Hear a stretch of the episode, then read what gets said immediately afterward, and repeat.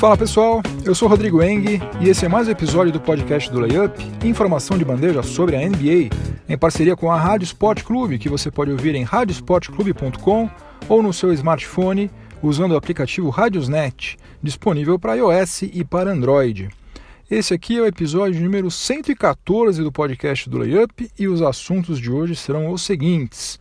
No primeiro período, eu vou falar sobre o Oklahoma City Thunder e o Charlotte Hornets, porque essas duas franquias aí precisam fazer um ajuste importante nos arremessos se tiverem a pretensão de fazer uma campanha melhor do que a que realizaram na temporada passada.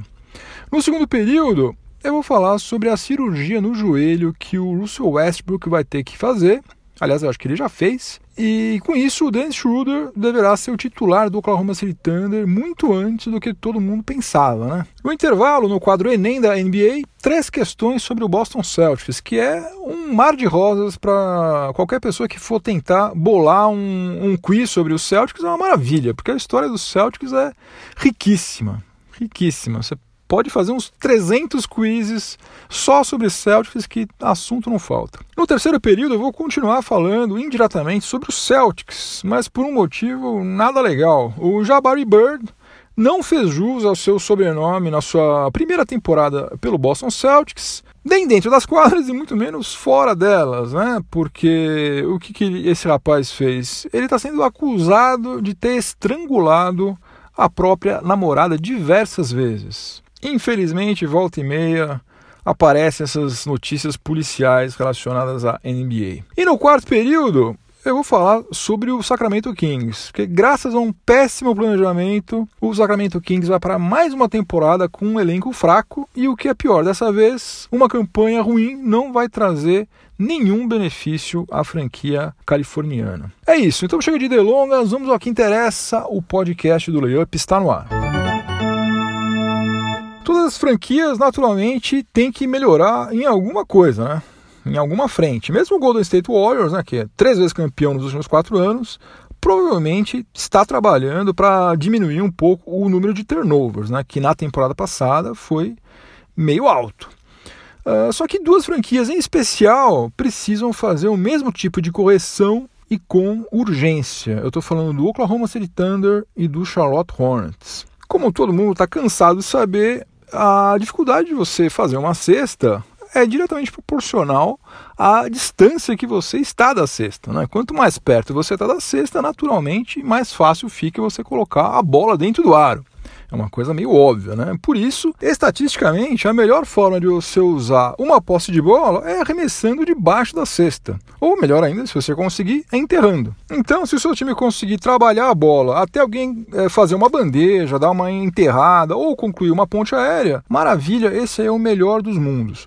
Só que na NBA salvo algumas raríssimas exceções, ninguém encontra esse tipo de moleza com frequência. Né? Por isso, em determinadas situações, já que o time vai ser obrigado a chutar de longe, vale mais a pena arremessar de fora da linha dos três pontos, né? por motivos óbvios. É melhor você fazer três pontos do que dois, né? Dur. Lembrando que a linha de três pontos fica a 23 pés e 9 polegadas em relação à cesta. Isso aí corresponde a cerca de 7 metros e 23 centímetros. Para você ter uma ideia, na temporada passada, de todos os arremessos de quadra que foram realizados, 28,1% foram feitos a menos de um metro de distância da cesta. E 33,7% foram feitos de fora do perímetro. O Houston Rockets foi o time mais fora da curva nesse quesito aí, porque eles chutaram 50,2% dos arremessos de quadra de fora do perímetro. Imagina só, mais da metade de todos os arremessos de quadra que o Houston Rockets fez na temporada passada foram arremessos de três pontos. Pois bem, apesar do custo-benefício, digamos assim, de você chutar de longe mas de dentro do perímetro ser baixo, naturalmente também acontecem arremessos dessa região da quadra. E dos 10 times que mais chutaram a pelo menos 4,9 metros de distância da cesta na temporada passada, mas ainda dentro do perímetro, ficaram o Oklahoma City Thunder em oitavo lugar e o Charlotte Hornets em nono lugar. 13,8% dos arremessos desses times foram feitos dessa região da quadra, sendo que a média da NBA foi de 12%. O grande problema é que tanto o Hornets quanto o Thunder também figuram entre os 10 times com o pior aproveitamento nos arremessos dessa região: 37% para o Hornets e 37,5% para o Thunder. Esse aproveitamento é praticamente igual ao da NBA nos chutes de 3 pontos na temporada passada, que foi de 36,2%. Portanto, tanto o Charlotte Hornets quanto o Oklahoma City Thunder precisam melhorar a seleção dos seus arremessos, né? ou dando uns dois passos para trás, ou melhorando a pontaria, né? porque eu não estaria falando sobre esse assunto se Charlotte Hornets e Oklahoma City Thunder tivessem um aproveitamento melhor dessa região da quadra. Agora, de qualquer maneira, o certo é que continuar exagerando nesses arremessos de dois pontos longos vai ser sinal de burrice, né? principalmente no caso do Thunder, que tem pretensões de brigar no topo da Conferência Oeste. Vamos ver o que, que o Billy Donovan vai fazer para tentar consertar isso, porque você pode pensar, puxa vida, mas você está falando de porcentagens mínimas aí, de 1% para cá, 2% para lá. Gente, a competitividade na NBA é gigantesca, como vocês sabem, e na Conferência Oeste é pior ainda. Então, todos os técnicos devem ficar espremendo os números ali para ver da onde que eles conseguem tirar um ponto a mais, dois pontos a mais. Aliás, tem um monte de jogo que é resolvido em prorrogação ou vitória por um, dois, três pontos. Então, pode parecer que não é nada, mas é, é nesses pequenos detalhes aí que você consegue passar na frente do seu maior rival, que você consegue conquistar uma vaga na pós-temporada. E a história recente da NBA, né, com o Ray Allen em 2013 e com o Kyrie Irving em 2016, mostram que um arremesso de três pontos pode mudar a história de um campeonato. Então, já que o Billy Donovan não consegue fazer esse time movimentar a bola para o Steven Adams pontuar embaixo da cesta, que seria a coisa mais fácil do mundo, então que pelo menos comece a selecionar melhor os seus arremessos de longa distância, né? No segundo período do podcast do Layup, em parceria com a Rádio Sport Clube, eu vou continuar falando sobre o Oklahoma City Thunder, porque o Russell Westbrook se submeteu a uma cirurgia, a uma artroscopia, né, para ser mais preciso, no joelho direito, e certamente vai perder toda a pré-temporada do Thunder. A informação é de que ele vai ser reavaliado em quatro semanas, praticamente às vésperas do início da temporada, indicando que há grandes chances de que o Dennis Schroeder estreie no Thunder como titular uh, na primeira partida né, dessa próxima temporada, que vai ser contra o Golden State Warriors. O Westbrook se queixou de estar sentindo rigidez no joelho durante uns treinos que ele estava fazendo por conta própria, e daí o departamento médico do Thunder decidiu que era melhor fazer uma espécie de manutenção preventiva antes da temporada. Nas últimas três temporadas, o Russell Westbrook desfalcou o Thunder somente em cinco partidas né? ou seja, muito pouco, é um pouquinho mais do que 2% de todos os jogos que o Oklahoma City Thunder disputou. Só que a tendência é isso ficar um pouco mais frequente daqui em diante. Né? Eu não acho que seja o caso, não seja o momento do torcedor do Thunder começar a se preocupar muito com isso, né? Porque Russell Westbrook ainda tem 29 anos, vai fazer 30 anos agora em novembro, é, mas aquele contrato lá de 205 milhões de dólares em 5 anos que foi dado para ele pode virar um desastre, né? Em 2021 ou 2022, né? Porque ele tem um estilo de jogo que depende muito do físico, né? E ele não é o tipo de jogador que consegue dosar intensidade, né? E se ele está em quadra, ele vai dar 100% do que ele pode dar o tempo inteiro, seja contra o Brooklyn Nets ou num jogo 7 das finais contra o Golden State Warriors. Ele se mata em quadro o tempo inteiro. E por falar em Warriors, essa artroscopia veio bem a calhar por pelo menos um único motivo, né? Porque, a, como eu já falei, a primeira partida do Thunder vai ser contra o Warriors em Oakland e, portanto, o Russell Westbrook provavelmente vai ser poupado de ver o Kevin Durant recebendo o seu segundo anel de campeão. E se isso acontecer, realmente essa estreia do Dennis Schroeder no Oklahoma City Thunder vai ser a mais desconfortável possível, né? Porque vai estar tá atuando fora de casa contra o campeão, contra o atual campeão, e atuando sem a ajuda do principal jogador do Thunder, que é o Russell Westbrook, obviamente. Aí vamos ver, já vai começar com uma prova de fogo o nosso Dennis Schroeder, que eu, aliás, considero um ótimo reserva. né? Agora reserva. Né? Ele queria ser titular no Atlanta Hawks a todo custo. Ele chegou a colocar a direção do Hawks contra a parede, falando: olha, se eu não for titular na próxima temporada, eu quero sair. Isso aí, se eu não me engano, ele fez no final da temporada 2015-2016. No Thunder, obviamente, a única chance dele ser titular era uma situação como essa: Russell Westbrook machucado. Fora isso, ele é reserva e muito provavelmente vai continuar sendo reserva durante os próximos cinco anos se ele continuar no Thunder, né? Porque a posição número um titular tem dono, né? Tá muito claro. Você não dá um contrato de 205 milhões de dólares para um cara para ele ficar no banco. Russell Westbrook não vai ficar no banco nunca. Ele tem que nascer de novo. Esse sim não fica no banco de jeito nenhum. Tem que morrer e nascer de novo umas 30 vezes para ele topar ficar no banco. Ainda mais no banco para Dennis Schroeder. Então vamos ver como é que o Dennis Schroeder vai lidar com isso, né? Espero que ele tenha maturidade aí para aproveitar da melhor maneira possível essa experiência de atuar ao lado de Russell Westbrook, que foi um ótimo mentor para o Vitor Oladipo. Vitor Oladipo, né, que foi Most Improved Player da temporada passada, fala abertamente que ele aprendeu demais treinando ao lado de Russell Westbrook e assistindo, vendo de perto Russell Westbrook jogar. Vamos ver se o Dennis Schroeder vai ter cabeça e vai ter maturidade, como eu já falei, para aproveitar essa chance. Intervalo no podcast do Layup. No intervalo nós temos o quadro Enem da NBA, que é uma série de quizzes que estão publicados lá no site layup.com.br e a cada episódio eu estou pensando três questões de um quiz para que vocês respondam aqui comigo. Hoje são três questões sobre o Boston Celtics e a primeira questão é a seguinte: quem é o maior cestinha da história do Boston Celtics. Essa parece fácil, mas vai pegar muita gente de calça curta. Eu quero saber quem é o maior cestinha da história do Boston Celtics. Alternativa A, Larry Bird. Alternativa B, Paul Pierce. Alternativa C, Kevin McHale. Alternativa D, John Havlicek. E alternativa E, Robert Parrish. Eu quero saber quem é o maior cestinha da história do Boston Celtics e as alternativas são A. Larry Bird, B. Paul Pierce, C. Kevin McHale, D. John Havlicek e alternativa E. Robert Parrish. Tempo.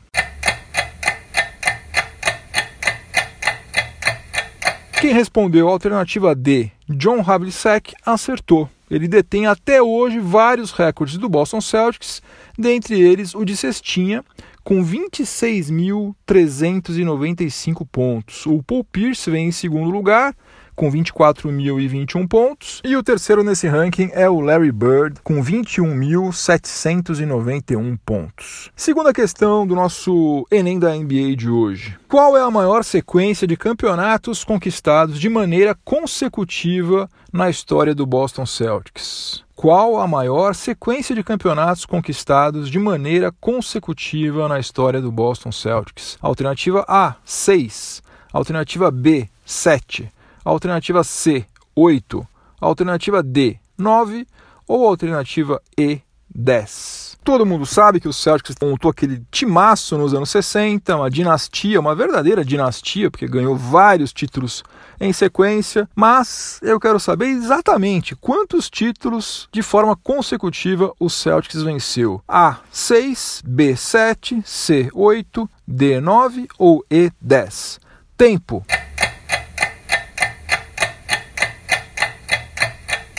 A alternativa correta era a alternativa C. O Boston Celtics venceu oito campeonatos de forma consecutiva entre 1959 e 1966, somando oito títulos neste período. Quem quebrou essa sequência foi o Philadelphia 76ers do Will Chamberlain em 1967. E a terceira e última questão do nosso quiz de hoje é a seguinte: qual destes técnicos do Boston Celtics nunca foi campeão da franquia como jogador? Qual destes técnicos do Boston Celtics nunca foi campeão da franquia como jogador? Alternativa A: Red Auerbach. Alternativa B: Tom Hanson. Alternativa C: Casey Jones. Alternativa D: Dave Cowens.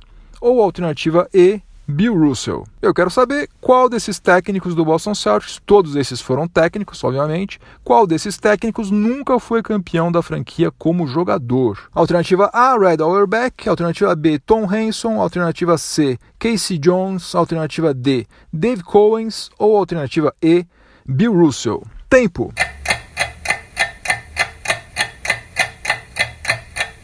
A alternativa correta era a alternativa A, Red Auerbach. Red Auerbach jogou basquete universitário no final dos anos 1930 e início dos anos 1940, mas ele nunca atuou como jogador em nenhum time da NBA. Ele foi um mito, é considerado por muita gente como o melhor técnico de todos os tempos, mas ele nunca atuou como jogador. Portanto, ele nunca foi campeão como jogador do Celtics ou como jogador de qualquer outra franquia. E antes de encerrar o nosso intervalo, eu quero lembrar que tem um novo quiz publicado lá no Layup nessa semana, que tem como tema exclusivamente armadores. Vai lá, vai em layup.com.br e vê o que, que você sabe sobre os armadores da NBA. Começando agora o terceiro período do podcast do Layup em parceria com a Rádio Sport Clube e eu vou falar agora sobre um assunto bem desagradável, mas que a gente não pode ignorar e coincidentemente tem a ver com o Boston Celtics. Eu vou falar sobre o Jabari Bird. O Jabari Bird foi selecionado na 56ª escolha do draft de 2017 pelo Celtics e as referências a Larry Bird foram instantâneas, né? Só que apesar de terem o mesmo sobrenome, fisicamente não tem nenhuma semelhança entre eles e muito menos na qualidade técnica e menos ainda a gente acabou de ficar sabendo agora recentemente na questão de caráter. Né? O Jabari Bird disputou somente 13 partidas na sua temporada de estreia na NBA, com média de 3 pontos em 8,8 minutos por partida uma performance que fica a anos-luz de distância dos números registrados como calouro pelo Larry Bird. Só que você comparar qualquer jogador com o Larry Bird seria extremamente injusto, né? Porque Larry Bird é simplesmente um dos melhores jogadores de todos os tempos. Agora, fora das quadras, onde o Jabari Bird tinha plenas condições de se manter no mesmo patamar que você, que Larry Bird, que eu, que um monte de gente decente, que tem o um mínimo de caráter, o Jabari Bird decepcionou demais. Ele está sendo acusado simplesmente de ter mantido a namorada dele em cárcere privado no apartamento dele, ter jogado ela contra a parede, ter chutado ela no estômago e ter estrangulado a moça várias vezes. Né? Ela desmaiava por causa dos estrangulamentos e quando ela acordava, o Jabari Bird, que cara bacana, né, repetia a dose, estrangulava ela de novo até ela desmaiar novamente. Eu não consigo expressar em palavras o tamanho do desprezo que eu tenho por homens que agridem mulheres. Né? Qualquer tipo de violência física, é, aliás, eu já acho um negócio imbecil. Né? Agora, quando ela é cometida contra uma pessoa mais frágil, né, independentemente de ser mulher ou não, e contra uma pessoa que tinha uma relação de confiança com o agressor, daí é o supra-sumo da covardia, né? E tem que lembrar o seguinte, o Jabari Bird não é um cara qualquer, né? Ele é um atleta da NBA de quase 2 metros de altura, né? Não é uma pessoa normal, não é um homem padrão. O cara é um cara musculoso, grande, poderia facilmente ter matado essa moça aí que está hospitalizada. Enfim, ele obviamente vai responder criminalmente por esse combo de crimes absurdos nesses próximos dias e a NBA vai decidir qual atitude vai tomar em relação a ele, porque a liga tem um posicionamento muito rígido nesses casos de violência doméstica e tem até a prerrogativa de eventualmente anular o contrato dele com o Boston Celtics, o que a essa altura seria o melhor desfecho para a franquia de Massachusetts. Agora, como ele só tem um ano de contrato remanescente garantido e o valor é relativamente baixo, cerca de 1 milhão e 600 mil dólares, é bem possível que o Boston Celtics prefira pagar já para ele esses 1 milhão e 600 mil dólares de uma vez e mandar ele passear Vá procurar ajuda, vai se tratar, vai virar gente primeiro, depois algum dia, quem sabe, você volta. E com isso já liberar uma das 15 vagas lá do elenco do Celtics, porque a pré-temporada tá aí. Se eu não me engano, é, já tem jogo dia 28 de setembro. Logo, logo já tem jogo da pré-temporada. E acho que já ficou mais do que provado que não vale a pena queimar uma das 15 vagas do Boston Celtics com um cara desse nível. Né? Sendo que, como eu já falei aqui outras vezes, eu considero que o Boston Celtics tem tudo para estar tá nas próximas finais da NBA. nas finais de 2019. E o Jabari Bird certamente precisa muito mais do Boston Celtics do que o contrário, né? O Celtics, na verdade, não precisa do Jabari Bird para absolutamente nada absolutamente nada. Agora então, depois desses crimes aí horrorosos, menos ainda. Quanto antes se livrar desse camarada aí, melhor para todo mundo.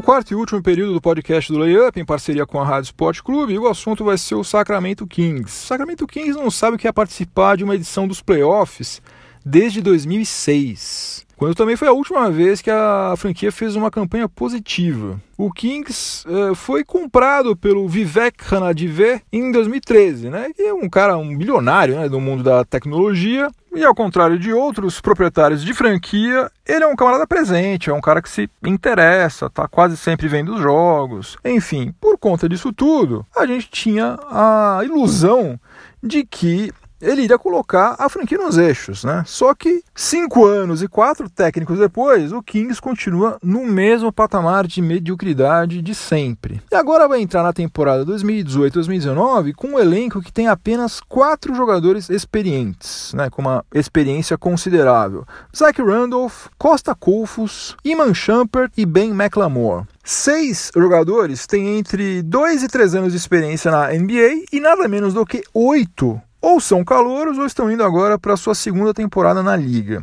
E o pior de tudo, na minha opinião, é que não dá para a gente dizer quem é o melhor jogador desse time. Né? Tem alguns jovens promissores, como o De'Aaron Fox, o Bogdan Bogdanovic, o Buddy Hill e agora o calouro Marvin Bagley III. Mas pelo menos por enquanto, esse time aí não tem nenhuma estrela e não tem nenhum líder.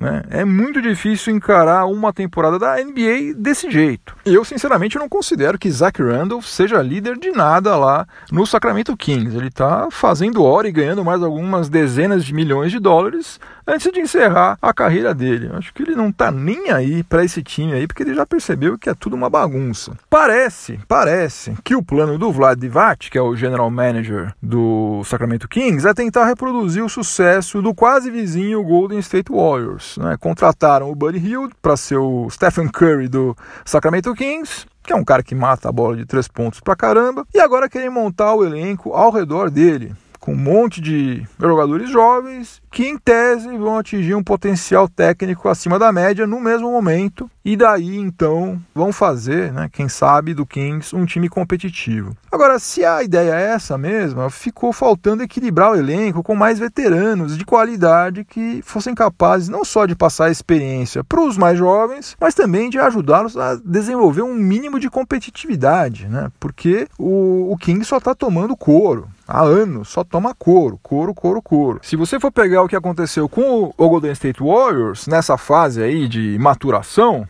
digamos assim, o Golden State Warriors tinha jogadores que nem o Richard Jefferson, o Germano O'Neill, tinha o Andrew Bogut durante um bom tempo, jogando em alto nível ainda. David Lee jogando bem ainda. Que eram caras muito mais rodados, de melhor nível técnico do que qualquer um desses veteranos que o Sacramento Kings tem agora. A tendência, salvo algum milagre, e a gente não pode descartar milagres, viu gente? Milagres acontecem. É muito raro, mas uma vez a cada mil anos acontece uma coisa incrível. Pode ser que tenha chegado a vez agora do Sacramento Kings. Mas enfim, a tendência é que seja mais uma tendência temporada fora dos playoffs e de campanha negativa, com um agravante terrível. O Sacramento Kings não tem nenhuma escolha de primeira rodada no draft de 2019, porque em 2015 o Vlad Divac mandou para os Sixers o Carl Landry, o Nick Stauskas, o Jason Thompson, uma escolha de primeira rodada em 2017, que depois virou ninguém menos do que o Jason Tatum no Celtics, e uma escolha de primeira rodada em 2019, que é essa que eles não vão ter